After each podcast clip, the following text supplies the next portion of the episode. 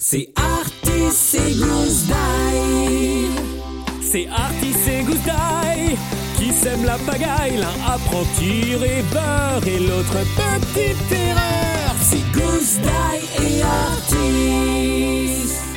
Là pour vous rendre service. C'est la fin des cours Avec Orphée, on remballe nos affaires et on s'empresse de quitter l'école des rêveurs. Oh, j'adore mon école, c'est pas le problème, mais je crois que j'aime encore plus Oniripol. Mais oui, Oniripol, je vous en ai déjà parlé, c'est la ville d'où proviennent les songes du monde entier. Dès que vous, les humains, vous faites un rêve trop cool, c'est qu'un onirique, un habitant d'Oniripol, l'a fabriqué. Orphée et moi, on adore cet endroit. Son cours d'eau, le Nix qui serpente à quelques mètres du sol, ses immeubles en nuages, ses avenues qui changent de couleur, ses arbres où poussent des bons becs et ses baleines qui flottent dans le ciel. Mais ce qu'on préfère, c'est son magasin des rêveries. Un lieu immense où se trouvent tous les ingrédients, tous les livres et toutes les formules qui permettent d'embellir vos nuits. On est presque arrivé devant la boutique lorsqu'une ombre surgit d'une rue perpendiculaire à la nôtre. In extremis, on se jette par terre pour l'éviter. Quand on se relève, la silhouette s'enfuit à toute berzingue. Artis, tu crois que c'était un cauchemar? Je réfléchis à toute vitesse. euh, Non. Ce matin encore, Gouzdai, le cauchemar que j'héberge secrètement, était scotché à des films d'épouvante. Et le connaissant, ça m'étonnerait qu'il ait bougé depuis. Je m'apprête à répondre à Orphée quand un homme se plante devant nous. Il nous regarde, les sourcils tellement froncés qu'il ne forme plus qu'un trait lui barrant le front. Euh, vous l'avez vu? Euh, de quoi?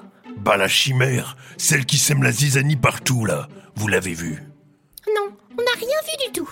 Ah mais c'est pas vrai. L'homme poursuit sa route, un énorme attrape-rêve à la main. Orphée, pourquoi tu lui as menti? Je crois que je l'ai reconnu, Artis. C'est le patron du zoo onirique.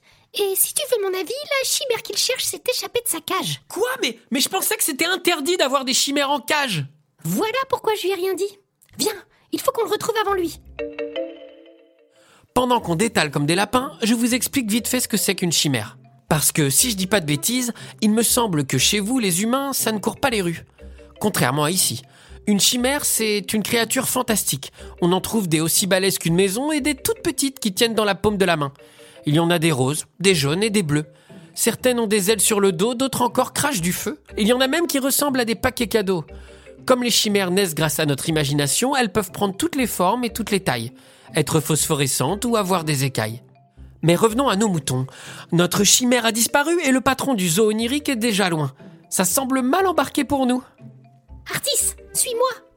Ma meilleure amie attrape une trottinette. C'est une trottinette volante en libre service qui fonctionne seulement après avoir fait une bonne sieste. On monte dessus, Orphée démarre et on décolle.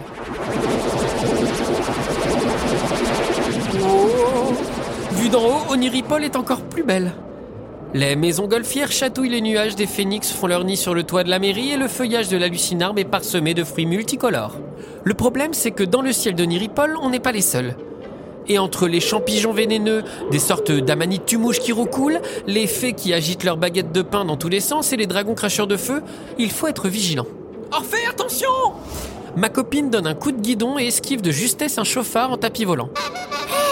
Apprends à conduire, Aladdin. On sillonne les cieux, mais impossible de repérer la chimère dans l'immensité de la ville.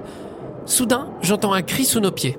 Ah, je te tiens Orphée, elle est là, avec le patron du zoo La créature est coincée dans un cul-de-sac et l'homme lui barre la route, son attrape-rêve à la main.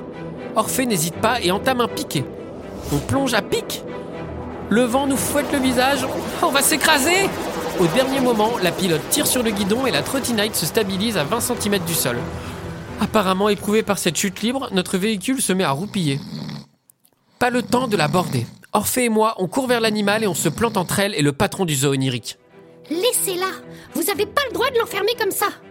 Elle m'appartient, donc j'ai tous les droits. Non, justement, c'est pas parce que c'est votre chimère de compagnie que vous pouvez la traiter n'importe comment. Et qu'est-ce que vous comptez faire pour m'en empêcher? Pigner comme des gamins C'est vrai ça, Orphée Qu'est-ce qu'on compte faire? Pigner, peut-être pas, mais crier sur tous les toits que vous êtes le premier sur le podium des idiots, ça c'est possible. Oui, il y a quelqu'un qui va faire Quoi mais chut, tais-toi Orphée a raison. Quand quelqu'un fait un truc qui nous déplaît, on a le droit de le dire. Ouais, il veut la mettre dans une cage Et en plus, c'est le gérant du plus grand cirque de Niripol. Mais arrêtez Petit à petit, les oniriques des rues voisines nous rejoignent. Rapidement, la foule grossit. Même mes parents sont là, surpris de me voir au centre de l'attention. Tout le monde constate ce que le patron du zoo s'apprête à faire. Rouge de honte, l'onirique lâche son attrape-rêve et s'enfuit en courant sous les huées du public. Comme pour nous remercier, la chimère s'approche de nous. Elle fait la taille de ce que vous les humains vous appelez un chien. Elle est verte, rose et bleue. De la chantilly lui sert de chapeau et à la place de sa truffe, il y a une sorte de fraise. Avec Orphée, on décide de la baptiser Mirage. Puis je me tourne vers papa et maman. Dites, on peut l'adopter Les autres passants les dévisagent attendant leur réponse. Légèrement contraints, mes parents hochent la tête et des applaudissements retentissent. Quelques minutes plus tard, je rentre à la maison, Mirage avec moi. Papa et maman lui préparent une gamelle tandis que je file dans ma chambre pour lui présenter Goose Die. Quand j'ouvre la porte, le cauchemar est devant le film Méga requin versus tronçonneuse géante. Mais en fait, ça donne quoi une chimère qui rencontre un cauchemar? Goose est tellement hypnotisé par l'écran qu'il n'a pas le temps de réagir quand Mirage se jette sur lui pour le couvrir de l'échouille.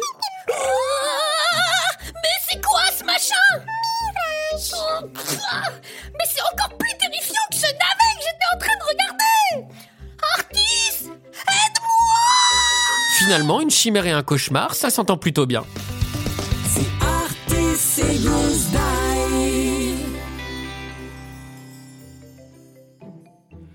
On espère que cet épisode de Artis et Goose vous a plu. Le prochain arrive très bientôt.